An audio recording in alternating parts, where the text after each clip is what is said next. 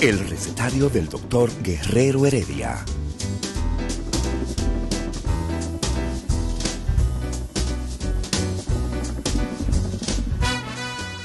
Una respuesta para cada pregunta.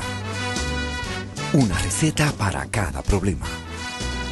Ven a nuestra propuesta radial, amena, diversa y solidaria. Con alto sentido humano y profesional.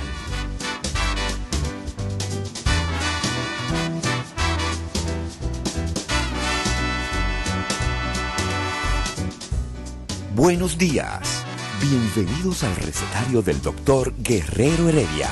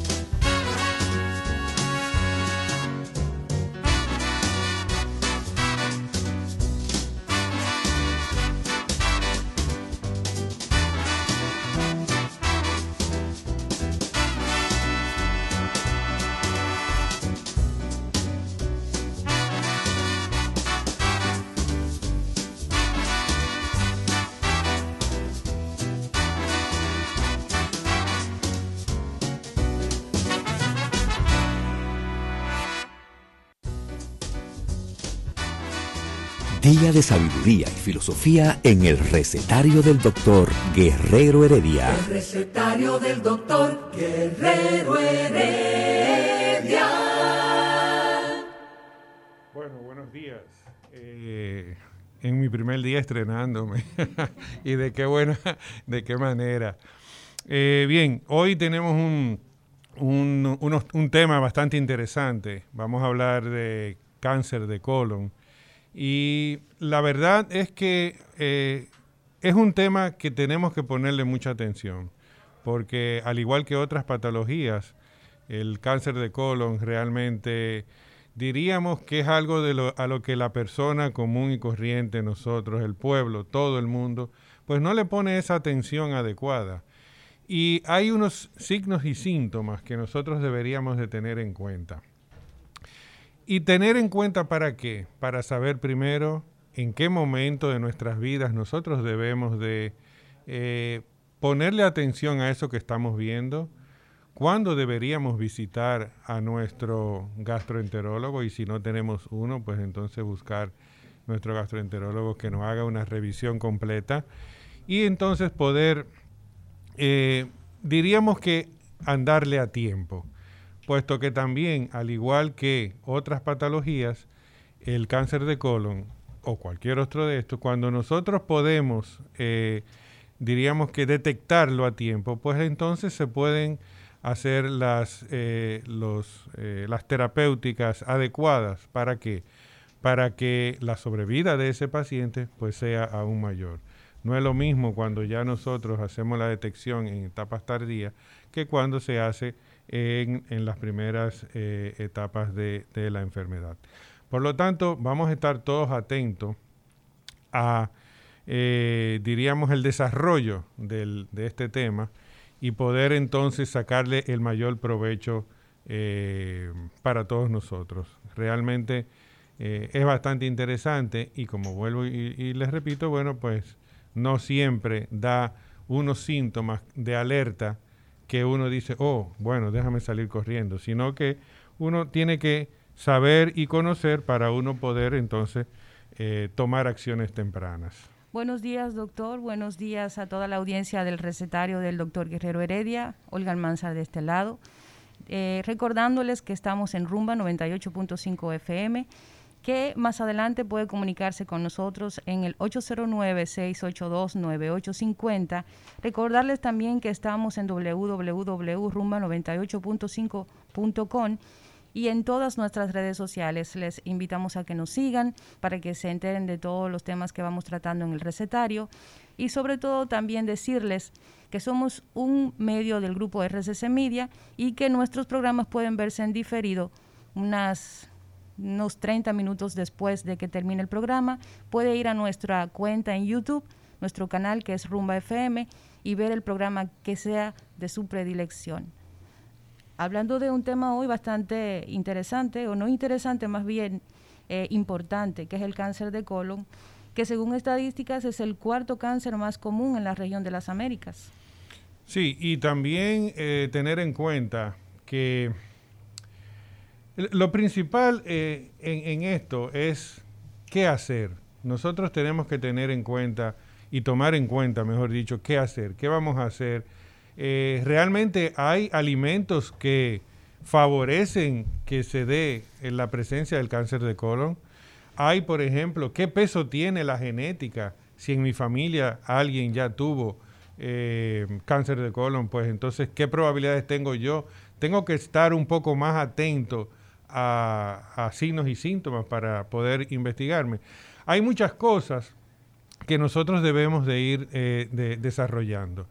Puesto, como le decía, el, cáncer de colon, al igual que otras patologías, por ejemplo, con la misma diabetes, no da síntomas eh, así tan floridos al inicio. Y es, son, y es a lo que uno tiene que pues, ponerle atención para poder eh, hacer ese diagnóstico oportuno. Yo soy de los que creen que hay que hacer un diagnóstico oportuno porque cuando lo hacemos temprano quiere decir que ya la cosa está encaminada. Pero oportuno es en el momento en que todavía podemos hacer algo para poder solucionar y, como les decía, darle, eh, alargar la, vida y, la calidad de vida de, las personas que pudieran, que pudieran estarla padeciendo el, cáncer de colon comienza probablemente, puede comenzar como pólipos, puede comenzar.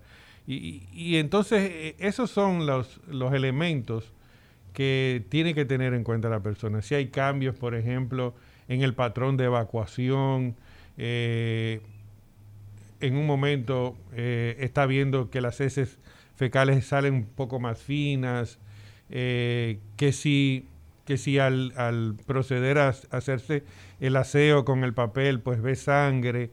Entonces hay muchos puntos realmente que son los que tenemos que tener en cuenta para uno estar siempre alerta, siempre atento y poder eh, tomar acciones oportunas y evitar obviamente eh, los, los puntos finales que son los que ninguno de nosotros queremos llegar ni que ningún familiar o amigo así, así lo haga. Doctor, hace años que eh, hemos estado observando un aumento de casos de diferentes tipos de cáncer. No sé si quizás la gente está más informada ahora, uno se entera más rápido de todo por el tema de que existe una sobreexposición a la información, de que mucha gente también vive estos procesos a través de redes sociales, lo, ya se comparte más. Antes era un poquito más complicado que la gente se involucrara en estos temas a nivel público, era algo muy privado de la familia. Pero en los últimos años, no sé si es percepción, pero algo ha influido para que los, para los diferentes tipos de cáncer se disparen. Yo decía el otro día a un grupo de amigos que ya la gente no se muere de viejo, la gente se muere de cáncer.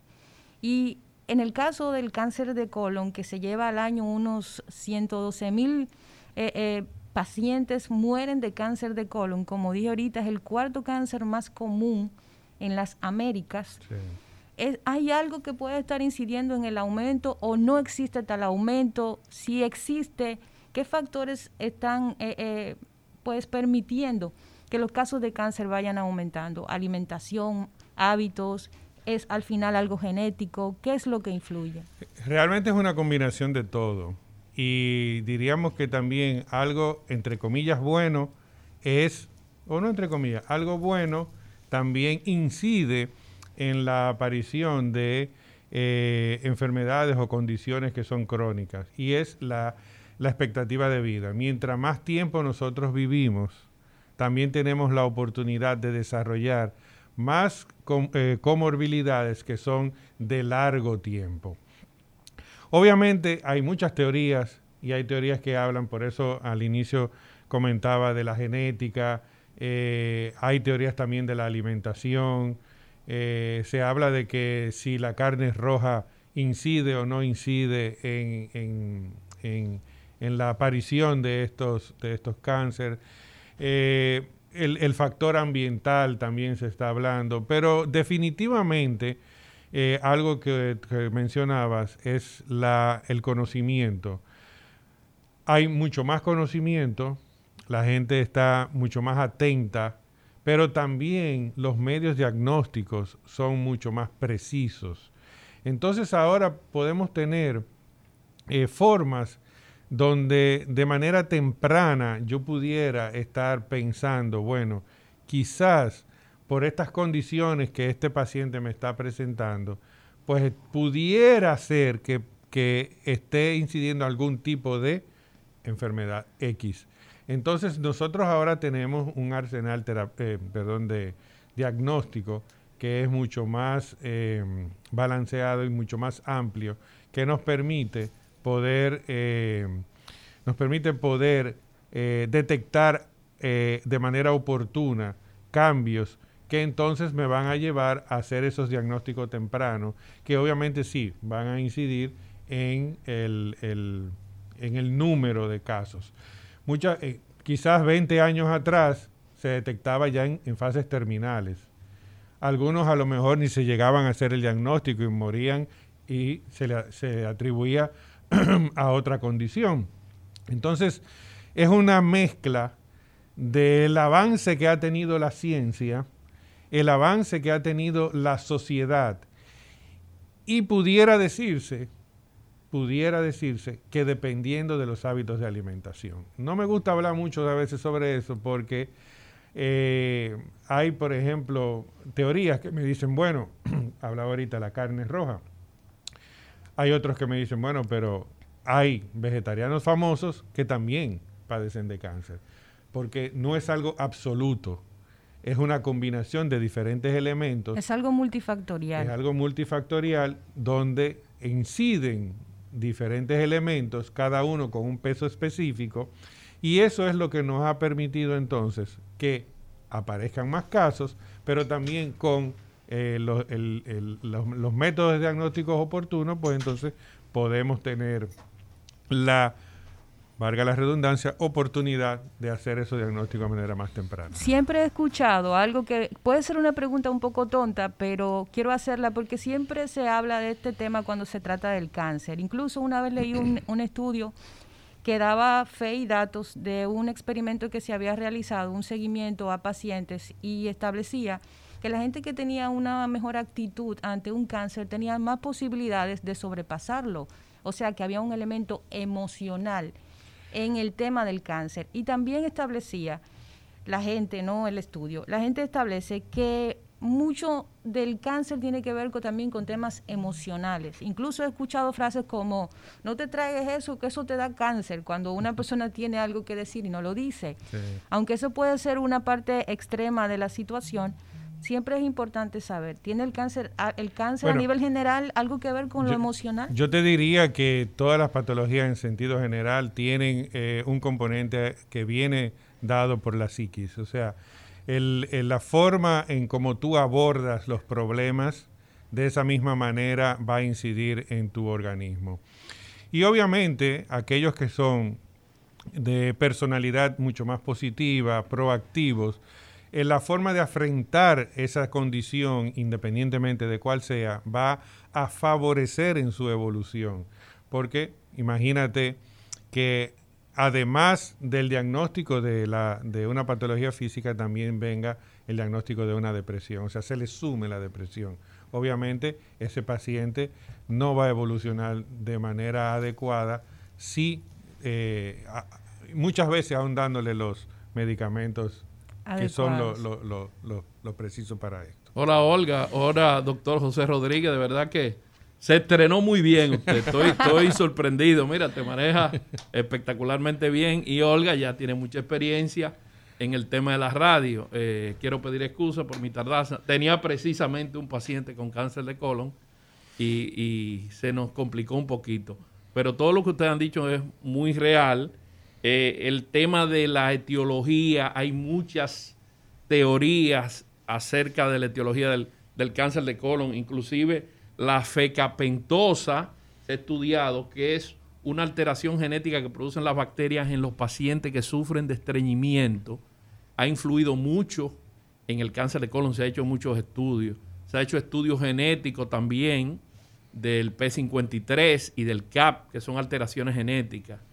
Pero sobre todo hay cuestiones que son que el paciente puede evitar en la incidencia del cáncer de colon, como la obesidad influye, la falta de ejercicio físico, la vida sedentaria. Y siempre lo que le gusta a nuestra querida doctora Lidia Soto, la grasa polisaturada.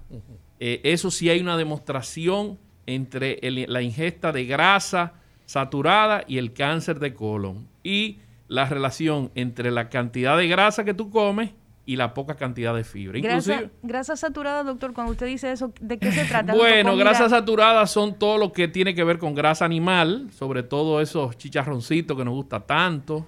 Comida la mantequilla, los hamburgers, las hamburguesas, todo lo que el doctor que es endocrinólogo eh, sabe el daño que hace eso. ¿no? Ah, y pero quisiera hacer una, acotación en cuanto, por ejemplo, eh, mantequilla. ¿Mantequilla o margarina? ¿Qué sería mejor para esto?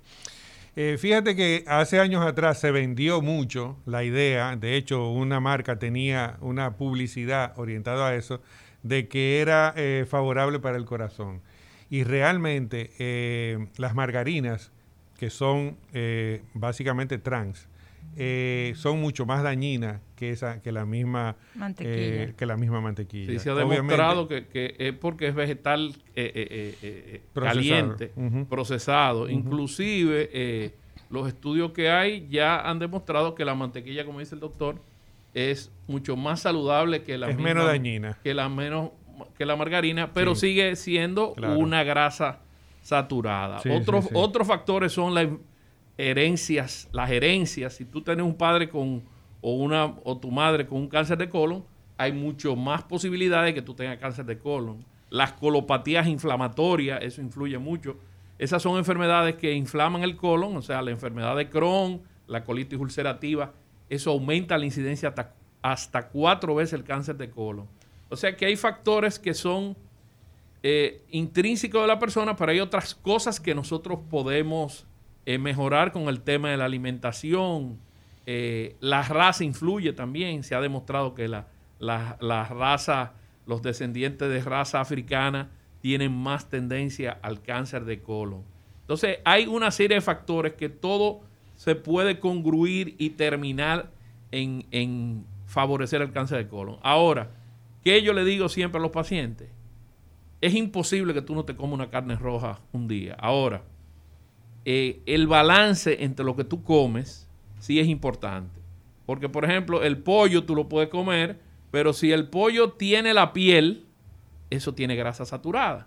Entonces, si además de eso le agregamos la trans, que es más dañina todavía que la saturada, porque es la mezcla de grasa con carbohidrato pasado al fuego, eh, esos barbecue que son tan ricos, no es que te va a dar cáncer de colon porque tú comas un día un barbecue. Ahora, por ejemplo, En los países desarrollados hay mucho cáncer de colon. Estados Unidos, Europa. Sin embargo, Uruguay, que yo hice mi entrenamiento en Uruguay, hay mucho cáncer de colon. ¿Por qué? Porque ellos comen mucha, carne. Pero sin embargo, en Barbados, que es un país del Caribe, una islita. Una islita, hay también cáncer de colon. O sea que nadie tiene la bolita para decir cuál es la causa principal del cáncer de colon. ¿Cómo anda la incidencia entre hombres y mujeres? Por ejemplo, aquí en República Dominicana, ¿en, dónde, en, qué grupo es más frecuente el cáncer de colon? Lamentable, lamentablemente, Olga, siempre los hombres salimos perdiendo. El control de la boca. hay más cáncer de colon, hay más cáncer a nivel mundial en el hombre que, en, la mujer. Inclusive estamos hablando que aquí hay 1.400 casos al año de cáncer de colon. Eh, no tenemos grande estadística, pero ya se está haciendo un registro nacional de, de, salud, eh, tanto el Heriberto Peter como el INCAR, el Instituto Nacional del Cáncer. Ahorita vamos a conectarnos con, con el doctor José Ramírez, que es el director del INCAR para hablar de estadística, pero ya se está haciendo una estadística, pero sí, eso está confirmado que tenemos 1.400 casos al año de cáncer de colon, que aunque es la cuarta causa de cáncer, es la tercera causa de muerte en el mundo por cáncer. Entonces estamos frente a una enfermedad muy importante. Por eso, el 31 de marzo fue el Día Mundial del Cáncer de Colon. Eh, eso, una alerta es una alerta y hemos agarrado el mes también de marzo para el cáncer del colon. ¿Y qué nosotros podemos hacer para evitar el cáncer del colon? Además de todo eso, como dijo el doctor Rodríguez, eh, las pesquisas a tiempo. Antes se hablaba de una colonoscopía a partir de los 50 años, ya se ha disminuido el tiempo, ya nosotros estamos hablando de a partir de los 40 años. Eh, si el paciente tiene algún tipo de pólipo, extirparlo, pero si el pólipo es adenomatoso, porque para que la gente entienda, los pólipos pueden ser neoplásicos o no neoplásicos. Dentro de la clasificación, los neoplásicos son los adenomatosos y los carcinomas. Tú puedes tener un pólipo, tener cáncer dentro de un pólipo, y si tú lo extirpas, curaste a ese paciente. Pero el seguimiento de los pólipos adenomatosos es cada tres años.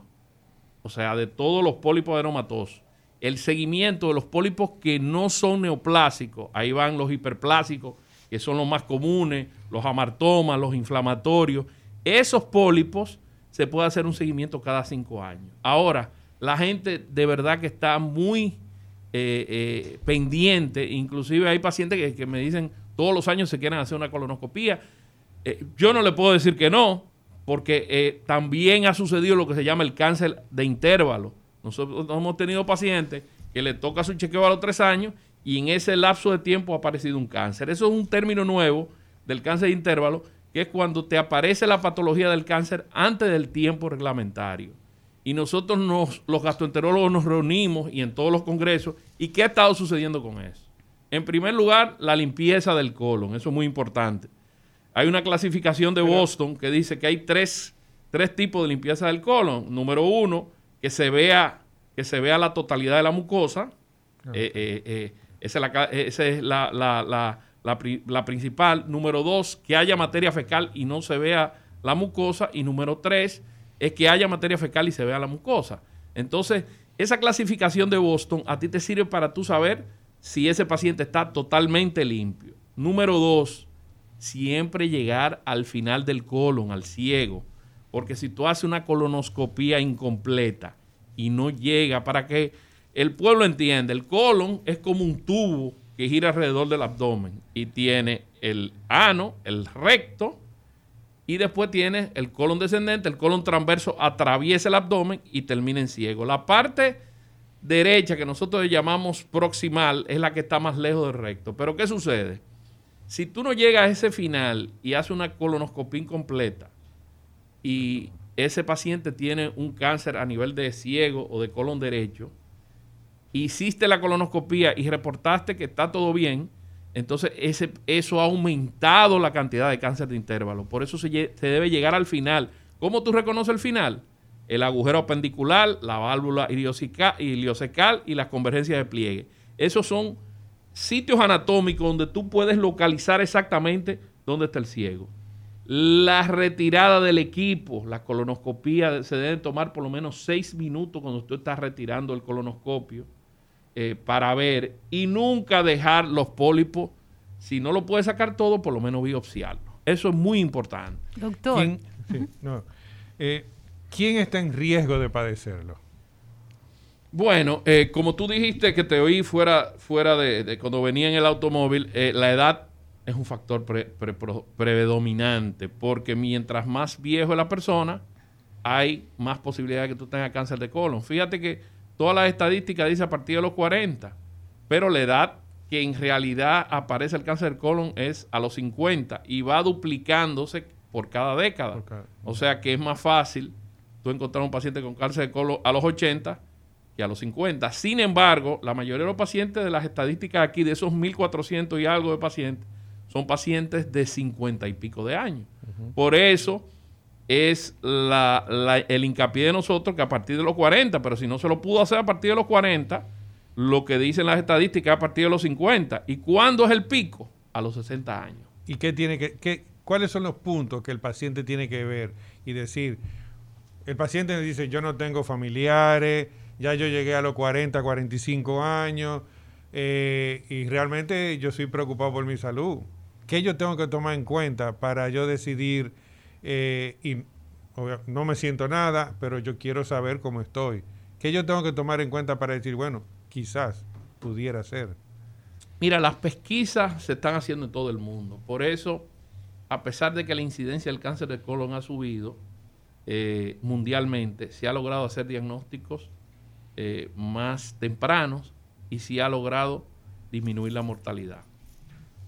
Muchos de estos cánceres ya son asintomáticos, pero cuando el cáncer afecta al colon izquierdo, el paciente tiene una alteración de las evacuaciones, un paciente que evacuaba bien de repente está estreñido o que no era estreñido y de repente tiene diarrea o alternancia de constipación y diarrea.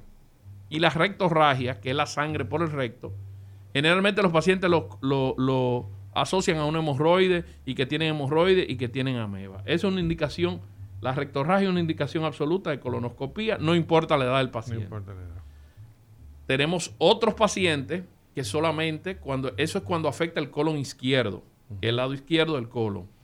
Ahora, cuando afecta el lado derecho, tú no tienes síntomas. El único síntoma es la anemia. Entonces, cualquier paciente que tenga una anemia ferropénica, no importa la edad, también debe investigarse, pero si mientras más, mientras más, viejo es, más rápido tú tienes que hacerle la colonoscopía.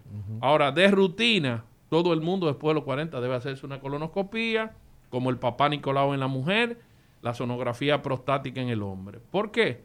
Porque si nosotros vemos en el hombre, la primera causa eh, eh, a nivel mundial es el cáncer de próstata, pero ahí sigue el cáncer de pulmón y el cáncer de colon. En la mujer es el cáncer de mama, pulmón, pero por ahí sigue también el cáncer de colon. Y fíjate cómo ha ido, que antes la diferencia era 2 a 1, ya estamos hablando de que casi la mujer y el hombre están teniendo la misma cantidad de cáncer de colon.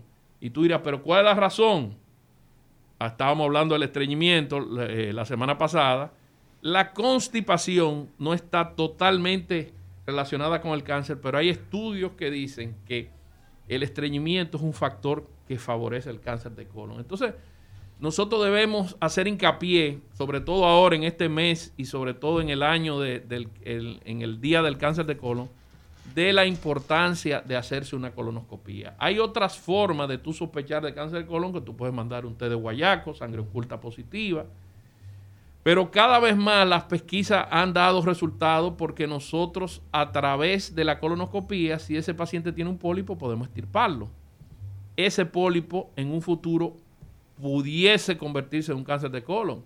Entonces hay una posibilidad, y si es adenomatoso todavía más.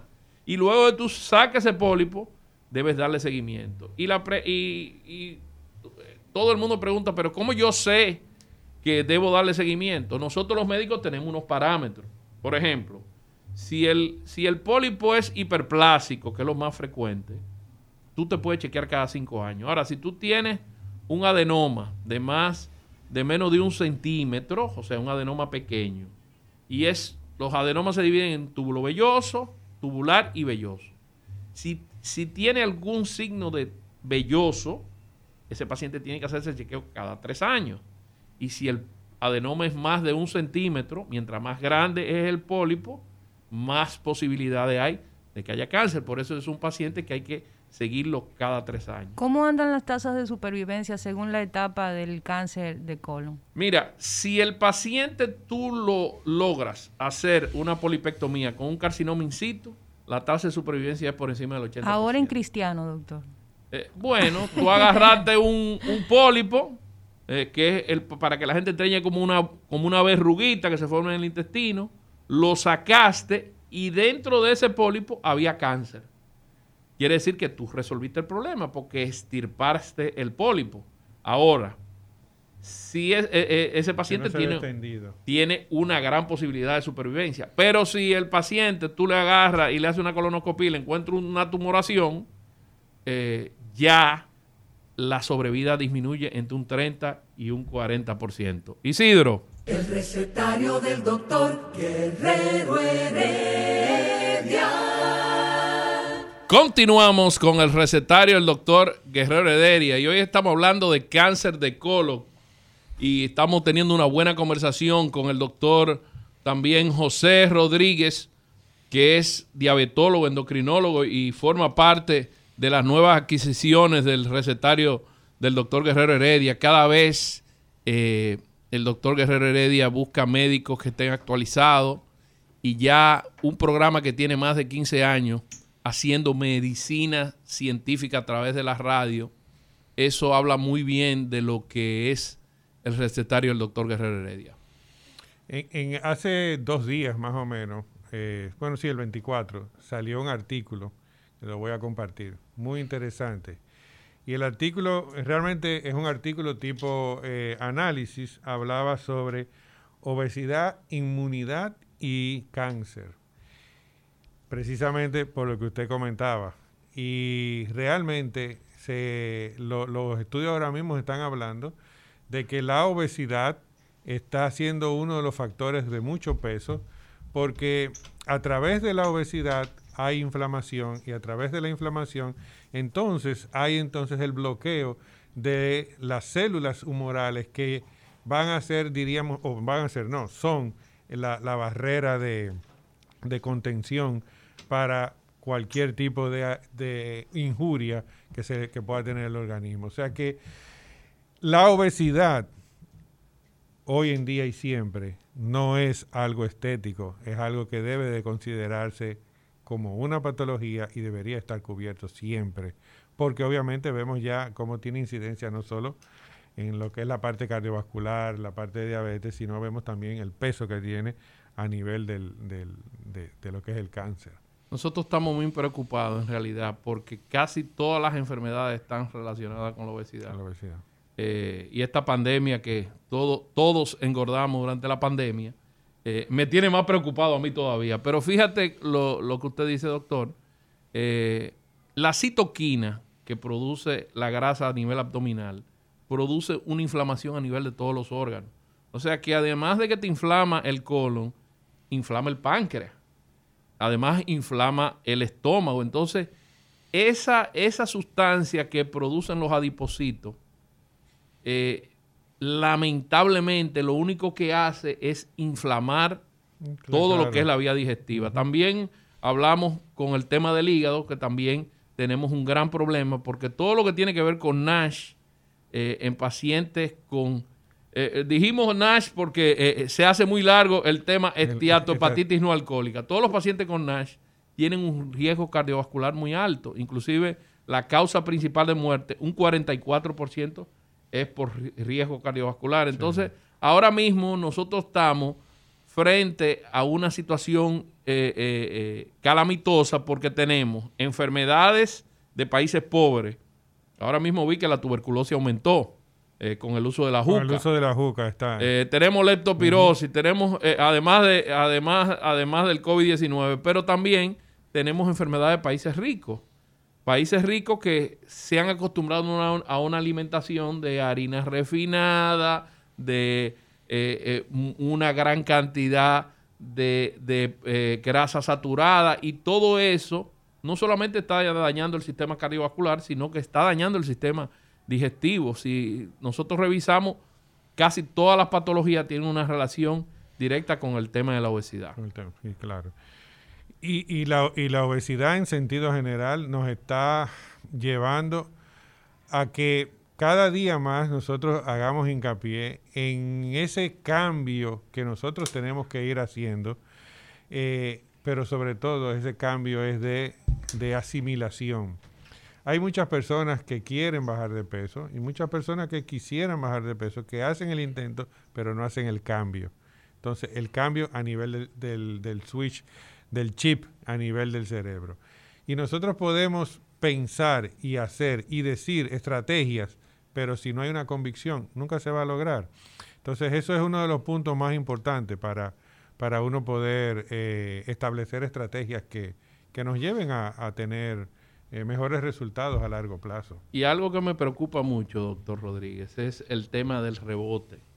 Todo el que tiene tendencia a la obesidad sabe que baja de peso y por no seguir los, una tradición, porque tú te pones a hacer ejercicio, hace dieta, baja 30 libras, pero vuelve a los mismos hábitos alimenticios. Y eso adiposito lo que hacen es que se llena, porque el que ha sido gordo desde pequeño, siempre va a ser, siempre va a ser gordo. Entonces, Fíjate, yo logré bajar, yo logré bajar 50 libras y duré dos años con ese peso. Yo estaba encantado de la vida.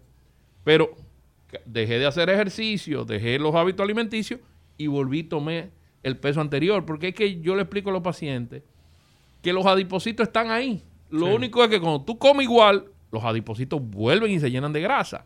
Entonces, el, el factor de la obesidad, además del factor genético, porque Lamentablemente hay un factor genético, pero lo único que uno puede hacer es cambiar las cosas que no están dentro de los factores genéticos, como eh, aumentar, eh, cambiar el tipo de alimentación, los ejercicios, la vida saludable, porque no solamente el cáncer de colon está relacionado con la obesidad, sino el cáncer de páncreas, el cáncer de vesícula, el cáncer de vía biliar, nosotros tenemos una cantidad, el cáncer de hígado, ya que se ha demostrado que la grasa en el hígado es tan hepatotóxica como los virus y como el alcohol. Entonces, ahora mismo nosotros estamos en una encrucijada que, como usted dijo, doctor, no sabemos que además que es peor el remedio que la enfermedad, porque todas esas eh, patologías tienen una relación directa con la obesidad. Entonces, tal vez si nosotros curamos la obesidad, podríamos disminuir toda esa cantidad de enfermedades que están relacionadas con ella. Sí, y, fíjate también que ese, eh, ese rebote y ese cambio es por el mismo, por la no asimilación de lo que sería lo más conveniente para nosotros. ¿Qué está pasando a nivel mundial? Está pasando los avances que estamos teniendo nos están llevando en términos de salud muchas veces en retroceso la vida más sedentaria, la vida eh, más cómoda en términos de que no tenemos que salir de la casa. Hay, hay estudios, recientemente estaba discutiendo un estudio, donde se está hablando de que es la generación de ahora que trabaja desde la casa, que no sale, que lo pide todo por internet, que no hace sociabilización, que no, no, no, por decirlo así, no toma sol, es una generación que está siendo mucho más débil, incluso inmunológicamente. Entonces, vemos cómo avances que se supone que deberían de ser eh, beneficiosos, nos están llevando entonces a, no voy a decir que a la aparición, tal vez a desencadenar aquellas patologías y circunstancias que estaban latentes por la genética, por, por el mismo ambiente, y entonces ahora se están, están resurgiendo. Yo creo que hay una relación, doctor, con el tema de los controles. Yo digo la generación de los controles. Antes para tú cambiar el canal, tú tenías que pararte y cambiar el canal. Ahora tú con el control cambia el canal. Igual que el aire acondicionado, igual que, la computadora. Todo ese esquema de no moverte, igual que los hijos de nosotros. Todos pasan más tiempo en la computadora antes yo me acuerdo que como pequeño me regalaban un bate y una pelota y lo que hacíamos era montar bicicleta y, jugar pelota. Ahora los niños están pegados a una computadora. Yo tengo una chiquita de 10 años que la puse en clase de tenis y ella va, le gusta el tenis, pero inmediatamente termina su tenis, va para su computadora. O sea, que hay una cultura de el poco esfuerzo y poca actividad física. Ahora, también yo he visto que ha cambiado mucho la forma de pensar de la gente joven, sobre todo de los millennials, que tienen una cultura del, ejercicio. Ahora, yo digo, tiene que verte bien por fuera y por dentro, porque muchos usan quemadores, muchos usan anabólicos, que también le dañan el corazón y le dañan el hígado. Entonces, eh, eh, todo esto del ejercicio y la alimentación no es solamente para verse bien, sino por un tema de salud, que es importante que la gente eh, sepa. Una, una, pregunta, doctor. y yendo un poquito, tal vez antes de entrar a tratamientos farmacológicos y esas cosas a ver su opinión. Muchas personas eh, sienten que cuando se le habla de tratamientos farmacológicos en cualquier patología, eh, se le está diciendo que tiene que utilizar una sustancia que, entre comillas, va a ser dañina. Bueno, hablaríamos de eso de otra cosa.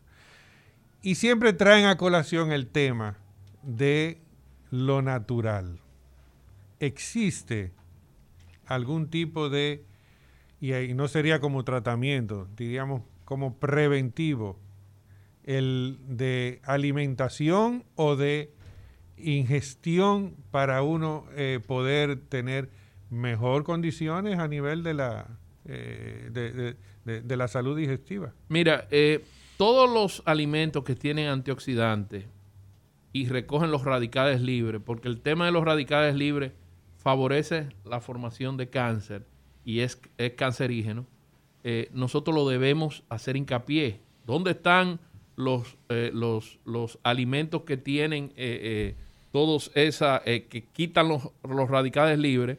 Lo tenemos en el brócoli, en el coliflor, en la lechuga, en el tomate, en el mango. A Lidia le gusta mucho hablar de, de repollo. O sea, que hay muchas cosas que la gente puede hacer eh, agregando los antioxidantes naturales al organismo. Otra cosa también en el tipo de alimentación es cambiar la alimentación desde el punto de vista de comer más carne blanca que carne roja. Eh, con esto no digo que no se comen un filete de vez en cuando, pero la carne, el pollo, el pavo, eh, claro, no frito, ojo, te va a producir menos esfuerzo al intestino delgado y al colon. Porque ¿qué es lo que pasa con el tema del colon? Nosotros tenemos que el bolo fecal que se forma, fíjate que eh, eh, eh, ese bolo fecal pasa por el intestino delgado, ahí se absorben todos los nutrientes y comienza a formarse en el colon derecho. Todavía en el colon derecho, ese bolo fecal no está bien formado y a través de la válvula ileocecal pasa al colon derecho. ¿Por qué los pacientes con cáncer de colon no tienen síntomas cuando tienen cáncer de colon del lado derecho? Porque todavía la materia fecal no está formada. Entonces, eso hace que ese acúmulo de materia fecal también a las pacientes que sufren de estreñimiento, que uno de los factores del estreñimiento es la dieta baja en fibra, y altas en carbohidratos, sobre todo carbohidratos refinados. Y el agua también. Y eso es muy importante, doctor. El agua, el, agua, yo le digo a los pacientes míos que el agua es el lubricante del intestino. Entonces tú no haces nada con, con tomar, eh, comer fibra sin, sin, sin tomar agua. Ayer estaba yo oyendo una, una conferencia muy buena de, mi amigo, el doctor Pedro Valle, que estaba hablando de, la constipación. La estábamos a través de Zoom eh, y, él hizo mucho hincapié en que la constipación, si tú la fibra sintética, sobre todo las de psyllium, que son naturales, pero nosotros la llamamos sintética porque la hacen y la, y la envasan. Si tú no, esa fibra no va acompañada de una gran cantidad de agua, muchos de estos pacientes lo que se sienten es distendidos. Tienen distensión abdominal, muchos gases. Entonces, el agua es muy importante, eh, como tú bien dijiste, para que ese bolo fecal siga bajando. Entonces, cuando llega al colon izquierdo, que ya es donde va a salir la materia fecal, ahí comenzamos con todos los problemas rectoanales, de fisura anal, hemorroides, pero también ese bolo fecal que dura tanto tiempo, esas bacterias producen sustancias cancerígenas. Entonces, por eso es la importancia del cambio de alimentación. Y entonces, en el cáncer de colon, cuando tú ves que una paciente que evacuaba normal de repente está estreñida o de repente tiene diarrea, eso es un cambio del hábito defecatorio. Inmediatamente tú tienes que pensar en que alguna patología está pasando. Puede ser un síndrome de intestino irritable, puede ser eh, eh, eh, una colopatía diverticular, pero tiene que descartarlo a través de la colonoscopía. ¿Por qué? Porque si tú dejas a ese paciente y comienzas a tratarlo sin tener un diagnóstico preciso, y ese paciente, además de esos hábitos defecatorios, comienza a sangrar con la materia fecal, la importancia del tacto rectal, muchas veces que se ha dejado de hacer, y yo estoy haciendo hincapié en que el tacto rectal es importante, como decía eh, eh, los viejos profesores de semiología, el que no mete el dedo, mete la pata. Hay que hacerlo. Yo sé que muchas veces nosotros en los consultorios no queremos eh, molestar al paciente. Si es una paciente joven, a veces es medio complicado. si es un señor también entra el tema del machismo, pero el tacto rectal se tiene que seguir haciendo en las consultas, porque muchas veces con un tacto rectal tú puedes diagnosticar un cáncer de recto. Entonces, eh, eh, eh, si bien ya está avanzado, pero hiciste el diagnóstico y puede mandar a operar ese paciente y a utilizar toda la, todo el arsenal terapéutico que tenemos, desde quimioterapia a radioterapia. en definitiva, en términos de, lo que sería prevención, usando lo, lo, que lo que acabamos de hablar ahora para tratamiento, vemos que definitivamente cambiar nuestros hábitos de alimentación nos van a ser beneficiosos. Cambiar nuestros hábitos de alimentación pensando en que el 50% de los alimentos que nosotros debemos ingerir al mediodía, sobre todo, deberían de ser vegetales. Vegetales en sentido general, porque todos nos van a aportar todo lo que nosotros necesitamos y no vamos a tener, en términos generales, que comprar o comer o, ingerir eh, vitaminas, como la gente dice. Doctor, eh, recétame una vitaminita. Vamos a ver cómo está su, cómo está su, su, plato de alimentación. ¿Cómo, ¿Cómo, está? Exactamente, porque eso, eso, eso es muy importante. La división de carbohidratos, proteínas y los eh, vegetales. Y los vegetales. Y la grasa también. La gente dice, no, que quiero, no quiero comer con grasa. No, hay grasas que son buenas. las grasas no saturadas. Tenemos el aguacate, tenemos el aceite de oliva e, ese tipo de grasa es buena porque también esa grasa aumenta eh, eh, el colesterol bueno y baja el malo. Yo le digo a la gente el bueno y el malo para que entiendan, el high density y el low density. Pero todo esto es muy importante. Y seguimos transmitiendo por Rumba, el teléfono local eh, Rumba 98.5 FM es 809-682-9850. Y nuestra línea internacional es 1-833-380-0002 y nuestra página web www.rumba9.85.com. Además estamos en, Instagram, Facebook y estamos en Instagram en, vivo. Ahora mismo estamos en Instagram en vivo. Vamos a ver si comenzamos con la llamada. Sí, buenas. Hola. Buenos días. Sí, buenos días. Doctor Sidney Espinosa de este lado, gastroenterólogo, doctor José Rodríguez, diabetólogo y nutricionista. Dígame su pregunta, por favor. Encantado. Sí, mi pregunta es, tenía un familiar que consumía mucha aceite de oliva. Ella decía que era lo mejor porque era muy saludable. Si tenía un mangú, le echaba aceite de oliva. Todo lo que cocinaba era con aceite de oliva Sucede que falleció en el 2013 porque le dio un cáncer de páncreas. Entonces, toda la vida ella había comido con aceite de oliva porque decía que era saludable. Mi pregunta es, como el aceite de oliva es una grasa, ¿eso no también es un factor que pueda desarrollar cáncer? ¿No puede ser también perjudicial comer exclusivamente eso? Muy, muy buena tu pregunta. Mira, eh, en primer lugar, tenemos que aclarar que el aceite de oliva tiene que ser extra virgen. Eso es muy importante, porque antes se usaba mucho el aceite de oliva que no era extra virgen.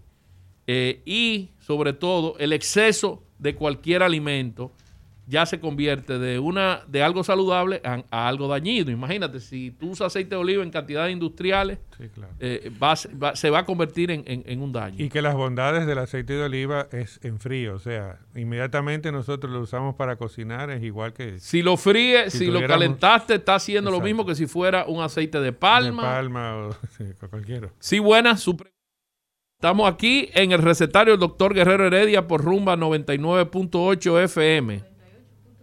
98.5 me corrigió Olga ahí, muy bien. ¿Sí, buenas? Sí. Sí, por favor, su pregunta. muchas gracias, doctores. Pero antes de la pregunta, felicitarle por esa charla tan saludable, aprendiendo yo que amo los temas médicos y la forma en como ustedes lo explican, pues me estoy, estoy recibiendo un, verdadero plato fuerte. Yo tengo dos llamarnos y por cooperar con nuestro programa. ¿eh? Muchas gracias, doctor, doctores. Amigos, eh, yo tengo dos inquietudes que van curiosamente vinculadas al tema del aceite de oliva, pero por razones diferentes a las que llamó el señor, lamentamos la partida de su pariente. Pero me concentro en lo siguiente. Yo soy realmente eh, una persona poco dada a la, a la fritura como tal, es decir, a, freír los alimentos. aunque en algunos casos, por ejemplo, los pescados, le doy una ligera cocción. Eh, puede ser con una pequeña base de aceite en la sartén, o puede ser horneado y ya no hay que freírlo. Ahora, la pregunta concreta es, ¿cuál consideran ustedes? Yo tengo una información ya que he compilado, pero no soy médico ¿Cuál consideran ustedes que es, dentro de las variedades de aceite que hay, el más recomendable para, por ejemplo, uno cocer en algún momento un determinado alimento y eh, si dentro de, o sea, dentro de ese rango vamos a tener oliva extra virgen, etcétera, está el de uva, pero también hay un poco de controversia con eso, como muchos temas médicos. Y en relación, por ejemplo, a los fritos, a los plátanos fritos, a los tostones, como le llamamos popularmente, si ustedes entienden que al momento de uno cocer tostones, debe, eh, ¿qué cantidad de aceite es la adecuada? Es decir, una que cubra, por ejemplo, la sartén, para ser bien práctico, o, que, pueda uno entrar ahí el, producto, o, ser, digamos, no, que no, que no sea tan, tan copiosa la, la cantidad. Gracias por tu pregunta. Mira, en primer lugar, como dijo el doctor José Rodríguez, el aceite de oliva cuando tú lo calientas pierde su capacidad, o sea, se convierte en una grasa trans. Mucha gente utiliza el aceite de oliva eh, eh, eh, caliente, frito para freír. Y en segundo lugar, la cantidad es importante. Mientras más aceite tú le echas, peor es. De cualquier manera, de cualquier manera, los aceites de palma y los aceites de coco se ha demostrado que tienen mucha grasa trans. Eh, pero me gustaría que el doctor José Rodríguez, que es nutricionista, nos dijera su opinión. Sí.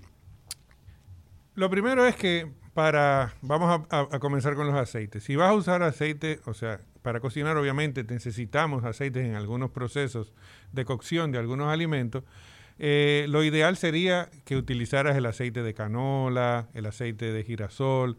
Esos son los aceites que, se prefieren. Ahora, ¿te gustan las frituras? Porque aparentemente sí, sobre todo el, plátano frito. Mi recomendación es que utilice lo nuevo que hay ahora, la freidora de aire. Los plátanos fritos en freidora de aire quedan muy bien. Obviamente, esto va a ser ensayo-error hasta que tú logres el punto ideal. Y lo mismo vas a utilizar para muchísimos otros productos que tú quisieras darle el toque como si fuera frito. En vez de utilizar aceite, va a utilizar la misma composición que tiene y quedan excelentes con menos cantidades de grasa. Sí, buenas. Su pregunta, doctor Sidney Espinosa, gastroenterólogo aquí en Rumba 98.fm. Su pregunta, estamos hablando de cáncer de colon y estamos acá también con el doctor José Rodríguez, diabetólogo y nutricionista. Mi primera opinión y después mi pregunta a los amables oyentes, que somos muchos, por favor que acorten la pregunta, porque es una hora lo que tenemos, para tanto que habemos. Ok. Doctor, yo acostumbro a desayunar con dos huevos y una, una taza de avena con tres tazas de agua. ¿Qué usted considera de ese desayuno? Huevos salcochados. De, de avena con que la prepara con tres tazas de agua. Ah, Creo que fue lo que, lo que entendí. Ah, ok, ok. ¿Qué piensa de esa? Bueno, mira, en realidad la avena tiene una buena cantidad de fibra y además tiene un buen componente nutricional. O sea que consideramos que... Sí, y hay, un, hay un buen balance. Está ingiriendo proteínas, está ingiriendo fibras y lo ideal es que a esa avena no le agregue azúcar de caña ni miel. Se la tome así. Ni, ni sacarosa tampoco, porque se ha demostrado que la sacarosa eh, y la fructuosa, son muy hepatotóxicas. Sí, buena. Su pregunta aquí en el recetario. Buena su pregunta. Estamos hablando hoy de cáncer de colon. Pero mi pregunta va sobre cáncer en sentido general. Y lamentando lo que dijo el, el, internauta anterior, lamentablemente esto es ciencia y cuando es de ciencia a veces hay que enmarcar la pregunta para entendernos. Voy con dos preguntas, pero rapidito. La primera es que ya ustedes han debatido sobre los, factores de riesgo, tanto intrínsecos como de medio ambiente, que, pueden producir cáncer eventualmente. También se sabe o se conoce o hay conocimiento de que el sistema inmunológico este, reconoce y destruye células cancerígenas. Es determinante el, sistema inmunológico en la producción de cáncer, es decir, una debilidad del sistema inmunológico puede llevar a la producción de un cáncer, es la número uno. Sistema inmunológico versus cáncer. La número dos es sabemos que los signos y los síntomas son lo que llevan frecuentemente al paciente al médico. Ya se ha debatido en el recetario que el dolor de cabeza es el más frecuente y lleva al médico. Muchos signos como lo que es sangre en las heces fecales, sangre por la orina, sangre en el esputo, llevan al paciente al médico y puede ser cáncer. ¿Qué por ciento de pacientes que no llevan, que no tienen signos y síntomas, que van a consulta rutinaria, pueden aparecer con cáncer? pacientes, entre comillas, sanos que van a consulta rutinaria puede aparecer con cáncer. ¿En qué por ciento? Puede ser estadístico o puede ser especulativo al ojo por ciento.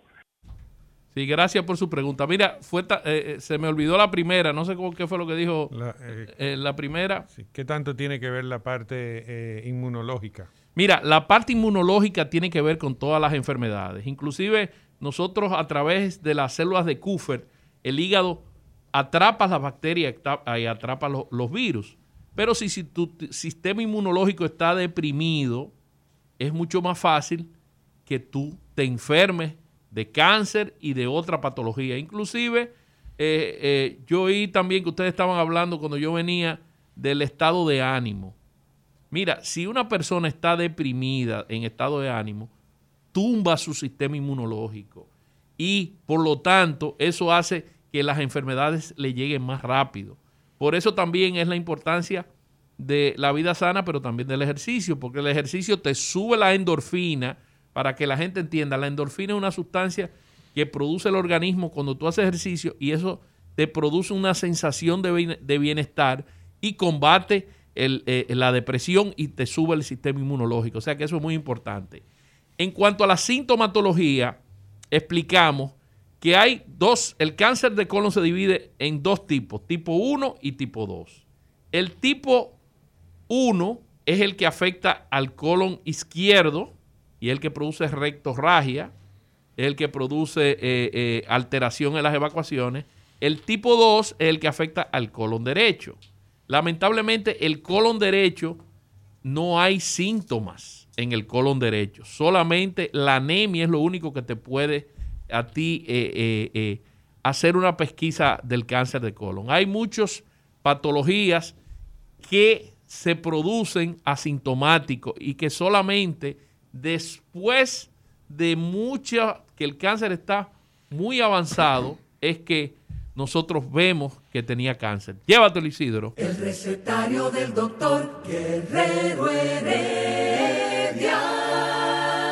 Continuamos con el recetario del doctor Guerrero Heredia. Hoy no estamos, vemos que la gente está bien, bien, bien, bien interesada en todo lo que tiene que ver con cáncer de colon. Y hoy precisamente estamos en, en este el mes de marzo, el mes del cáncer de colon. Y el viernes, eh, el miércoles que viene, 31 de marzo, la Organización Mundial de la Salud declaró Día Mundial del Cáncer de Colon. Y estamos transmitiendo por Rumba 98.fm. Nuestros teléfonos locales son 809-682-9850. Y la línea internacional para que usted llame de toda parte del mundo. A nosotros nos llaman mucho de Massachusetts, de Londres, de, de Miami. La línea internacional es 1-833-380-0002. Y nuestra página web www.rumba98.5.com. Estamos también en Instagram, en Facebook, en Facebook y estamos transmitiendo ahora mismo en Instagram en vivo. No, Olga, Instagram en vivo. O sea que no puede entrar a su Instagram y va a ver el programa ahora mismo en vivo. Y se va a seguir manteniendo el programa en Instagram durante cuánto tiempo, Olga? Hasta que nosotros digamos. Eso es lo importante. Sí, buena su pregunta.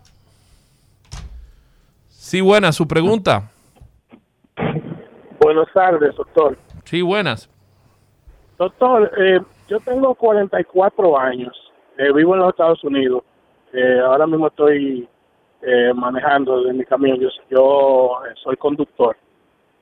estuve en una visita reciente al país y fui a ver al, al urólogo porque tengo una molestia en el ano constante, eh, ardor y molestia. Ah, pude por un momento pensar que eran hemorroides, pero lo que he leído y he escudriñado, las hemorroides van y vienen y el dolor que yo tengo es, es eh, constante. El urólogo allá me, me, me dijo para ver a un, a un nutricionista y ver si tenía algo que ver con mi alimentación o algo que ver con el colon. A ver llama, ¿de dónde nos llama ahora mismo? Yo estoy en los, Estados, Unidos ahora mismo, de New Jersey. De New Jersey. Mira, en primer lugar, las patologías rectos colónicas deben investigarse porque si ya tuviste al, al urólogo y descartó cualquier patología prostática, lo ideal es que te vea un gastroenterólogo para que te evalúe eh, la cualquier tipo de patología rectocolónica y en caso que sea necesario debería hacerse una colonoscopía. No se le da del señor, pero si tiene más de 40 años. 44. 44. Entonces les recomiendo que se haga su colonoscopía. Aló, sí, buenas. El recetario del doctor Guerrero Heredia. Su pregunta, por favor. ¿Se puede Mire.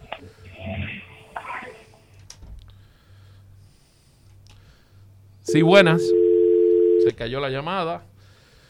Sí, buenas. Su pregunta en el recetario del doctor Guerrero Heredia. Estamos hablando de cáncer de colon. Sí, buenos días. Buenos días. Eh, yo tengo un paciente, o mi esposo, él tiene un problema del ano, ¿verdad? Él tiene una pelota que se le sale. Entonces, yo lo he llevado al Morgan, lo llevé ahí al Mocoso Puello. Entonces, me mandaron a hacer unos estudios, pero en la placa salió como que él tenía una ramificación que, que subía como al pulmón. Pero entonces no se le pudo hacer la colonoscopía por esa situación yo necesito... Eh, una pregunta, eh, ¿su, ¿su esposo cuántos años tiene y si esa masa es dolorosa y ha sangrado? Sí, él ha sangrado. Dolorosa, uy, al 10. No, posiblemente estamos frente a un proceso de prolapso hemorroidario. El prolapso hemorroidario es cuando las hemorroides se, se, se trombosan, se llenan de sangre y salen hacia afuera. Ese es el tratamiento, generalmente lo manejan los proctólogos, pero ese paciente, de cualquier manera, por la edad y por el tiempo que eh, eh, tiene los síntomas, necesita eh, una evaluación proctológica y una colonoscopía. En caso de que él no pueda realizarse el estudio, hay otros estudios que no son invasivos, como el colon varitado, colon por enema, colon varitado. Sí, buenas. Su próxima pregunta, por favor. Estamos transmitiendo por Rumba 98.5 FM, el recetario del doctor Guerrero Heredia. hoy estamos eh, dándole un banquete hablando de cáncer de colon. Eh, doctor José Rodríguez, que hoy nos está acompañando, doctor Sidney Espinosa, gastroenterólogo, doctor José Rodríguez, diabetólogo y nutricionista. Y a mí me, me, gusta mucho que este tema no lo trate solamente el gastroenterólogo, como los otros días que yo traté el tema del NASH, del esteatohepatitis no alcohólica, con la doctora Lidia Soto, y llegamos a la conclusión de que los pacientes con NASH tienen más riesgo cardiovascular. Entonces, en el cáncer de colon hay una relación directa entre lo que tú comes y el cáncer de colon. Entonces, es muy importante la intervención de los nutricionistas. Sí, buenas. Saludos, señora. Su pregunta, por favor. Sí, mira, a mí me había salido eh, una de las bolsitas esas, ¿cómo que se llama? De la hemorroides. Entonces, yo anteriormente, ya gracias a Dios, eh, se me quitó pero yo quiero saber si puedo hacer tomar otro tipo de inconveniente después de eso.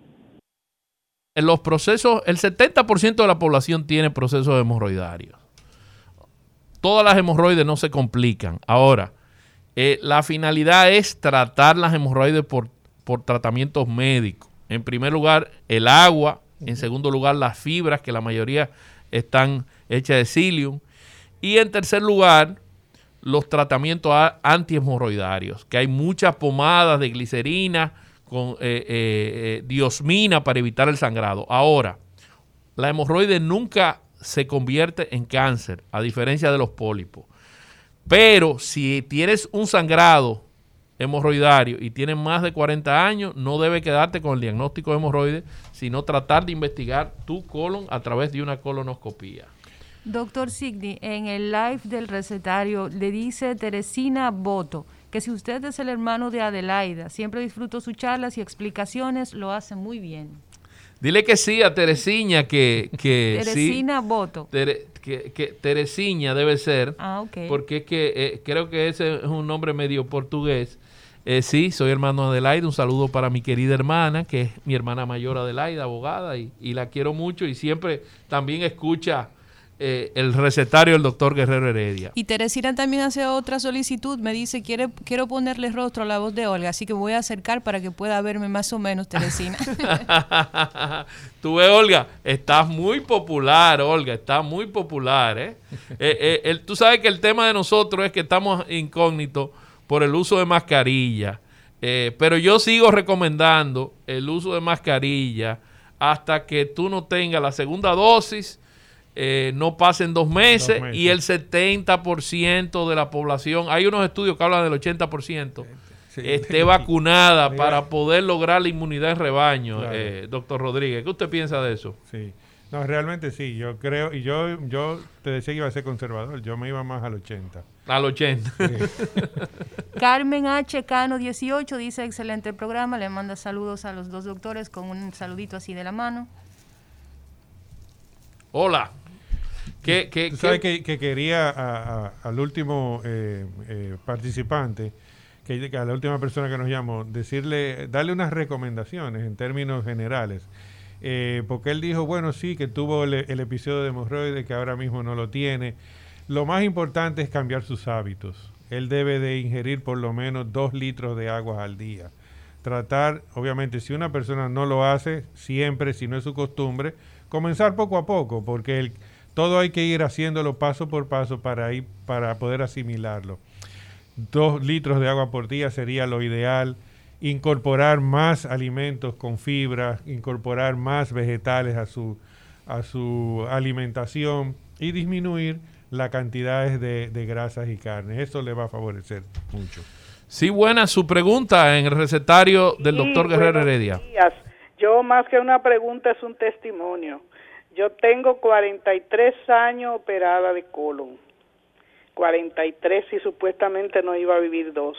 Y todo lo que ustedes están diciendo sobre alimentación, sobre ejercicio, la cantidad de agua, o sea, el ritmo de vida, a mí me operó el doctor Segura, el doctor Guillermo Santana, que era ginecólogo en ese entonces, y me dijeron, tu vida depende de tu alimentación y del ejercicio y gracias a Dios hacen 42 años, tengo 73 y solamente tomo 8 miligramos de, de, medicamento para mi hipertensión y las vitaminas, alimentación, mucha agua y ejercicio fijo desde las cinco y media de la mañana me levanto a caminar.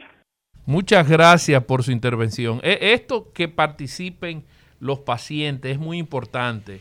Eh, el, eh, antes de la pandemia, en el año eh, en el 19, porque el 20 lo, brincamos, yo tuve la oportunidad de ir a, un, a una actividad en el Cleveland Clinic de Miami acerca del cáncer gástrico. Pero ¿qué fue lo que a mí me sorprendió? A mí me sorprendió que esa actividad no solamente hablábamos los médicos, sino que había un testimonio de los pacientes. Y ese testimonio de ella muchas veces es más importante que lo que nosotros decimos. Porque nosotros hablamos como médicos y la gente nos ve con la bata blanca y nos ve con los conocimientos que tenemos, pero cuando habla un paciente eh, de a pie, como dice la gente, un paciente que pasó por ese, por ese proceso y además de eso da testimonio de que se operó y que ha sido ha tenido una buena sobrevida, eso es más importante que todo lo que nosotros estamos diciendo. Sí.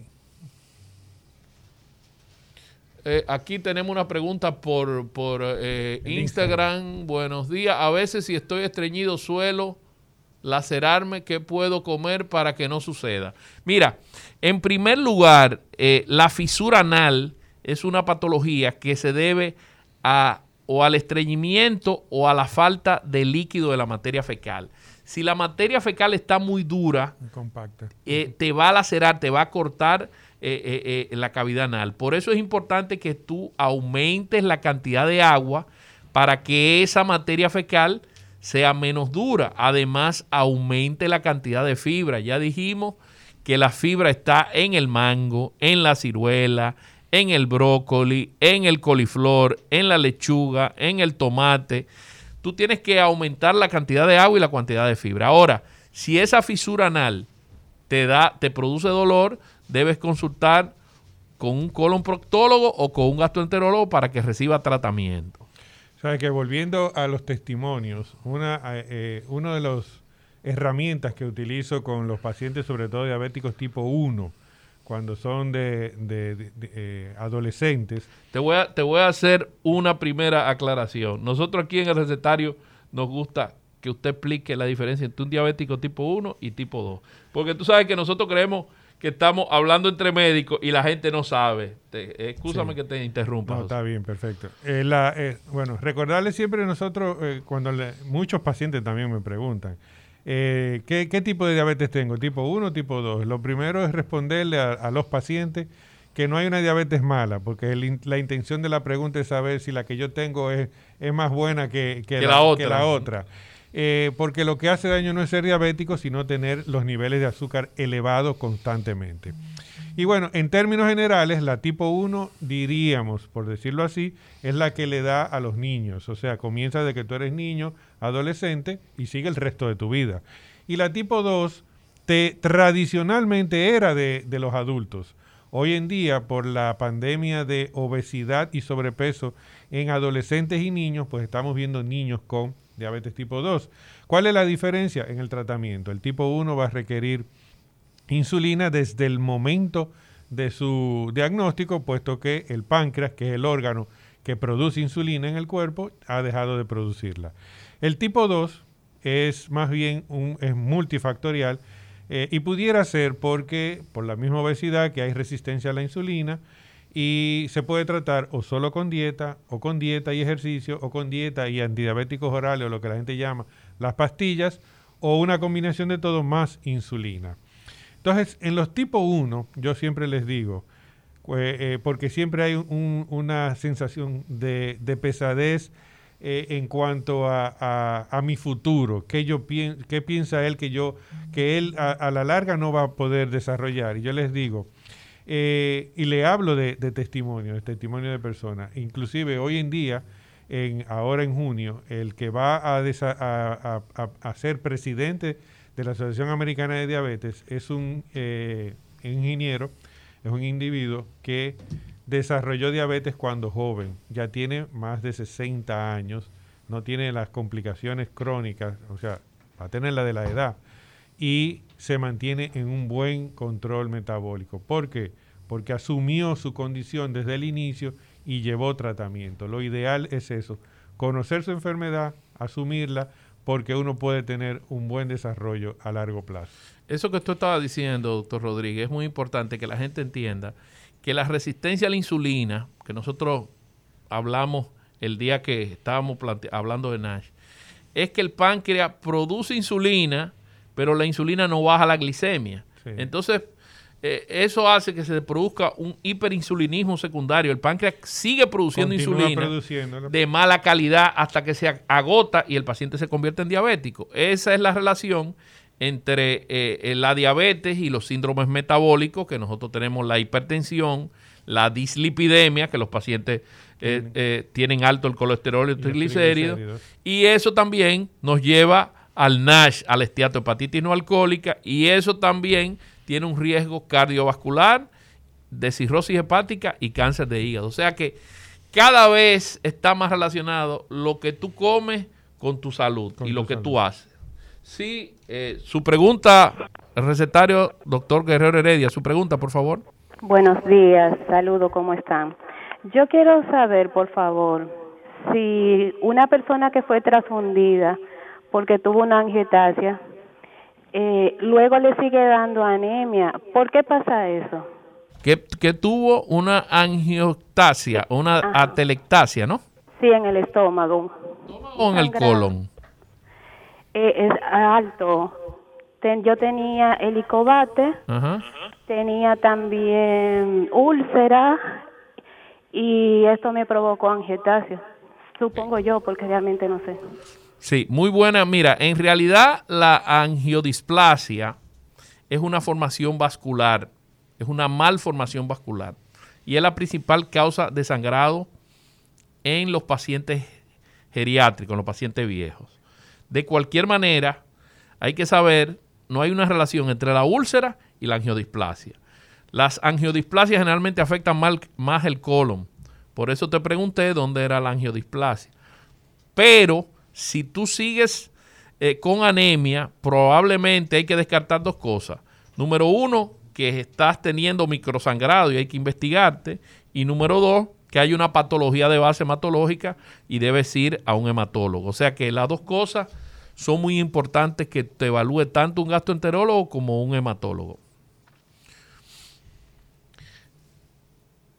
Tú sabes, eh, doctor eh, Rodríguez, que cada vez el pueblo dominicano está más preocupado por su salud. Cada vez la gente sabe más de salud. Sin embargo, nosotros como recetario, doctor Guerrero Heredia, tenemos la función de hacer llegar las cosas con palabras que sean digeribles. Digeribles, porque muchas veces hay muchos programas científicos eh, en la televisión, en todos los sitios. Sin embargo, yo pienso que el recetario tiene la forma de llegar a la gente con palabras llanas y que la gente entienda todo lo que nosotros decimos. Muchas veces la gente dice, no, pero que ustedes hablan de política, hablan, bueno, porque la salud tiene que ver con la política, la salud tiene que ver con la economía, la salud tiene que ver con todo, porque el término salud quiere decir bienestar físico, mental, inclusive incluye la recreación. Entonces, eh, cuando nosotros hablamos de salud, tenemos que incluir todo dentro de la parte de salud. Eh, ah, dice la doctora Lidia Soto. Un saludo a la doctora Lidia Soto. Eh, eh, ¿dónde, su contacto, doctor eh, José Rodríguez? bueno, yo estoy en la, tanto en la Plaza de la Salud como en el, en el HS Medical Center. Ahí me pueden, me pueden localizar. básicamente lo que queremos más bien es llevarle a sí mismo la, facilitar la instrucción, el conocimiento, ampliar lo que es eh, la curiosidad que tiene nuestro pueblo. Día a día, eh, en la consulta, todos los días, uno recibe esas preguntas. Las preguntas de si hay o no hay ventajas en los alimentos, eh, hay o no hay ventajas en los productos naturales. Y es lo que nosotros tenemos que ir realmente llevando cada día. Sí, buenas. Sí, yo le estoy recetario? Sí, es recetario.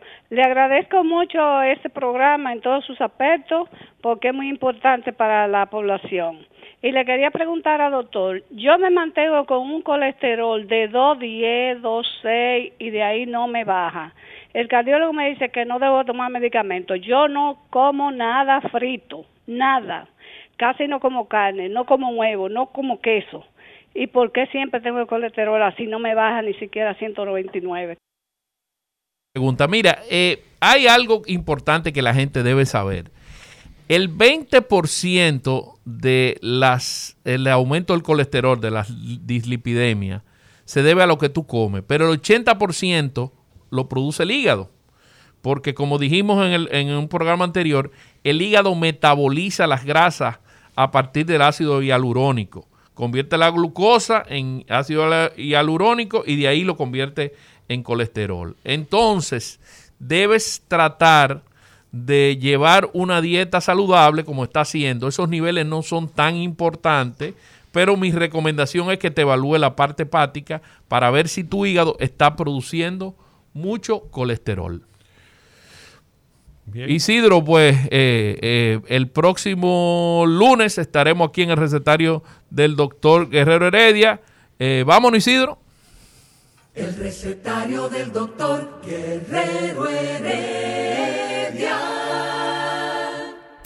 Rumba 98.5, una emisora RCC Media.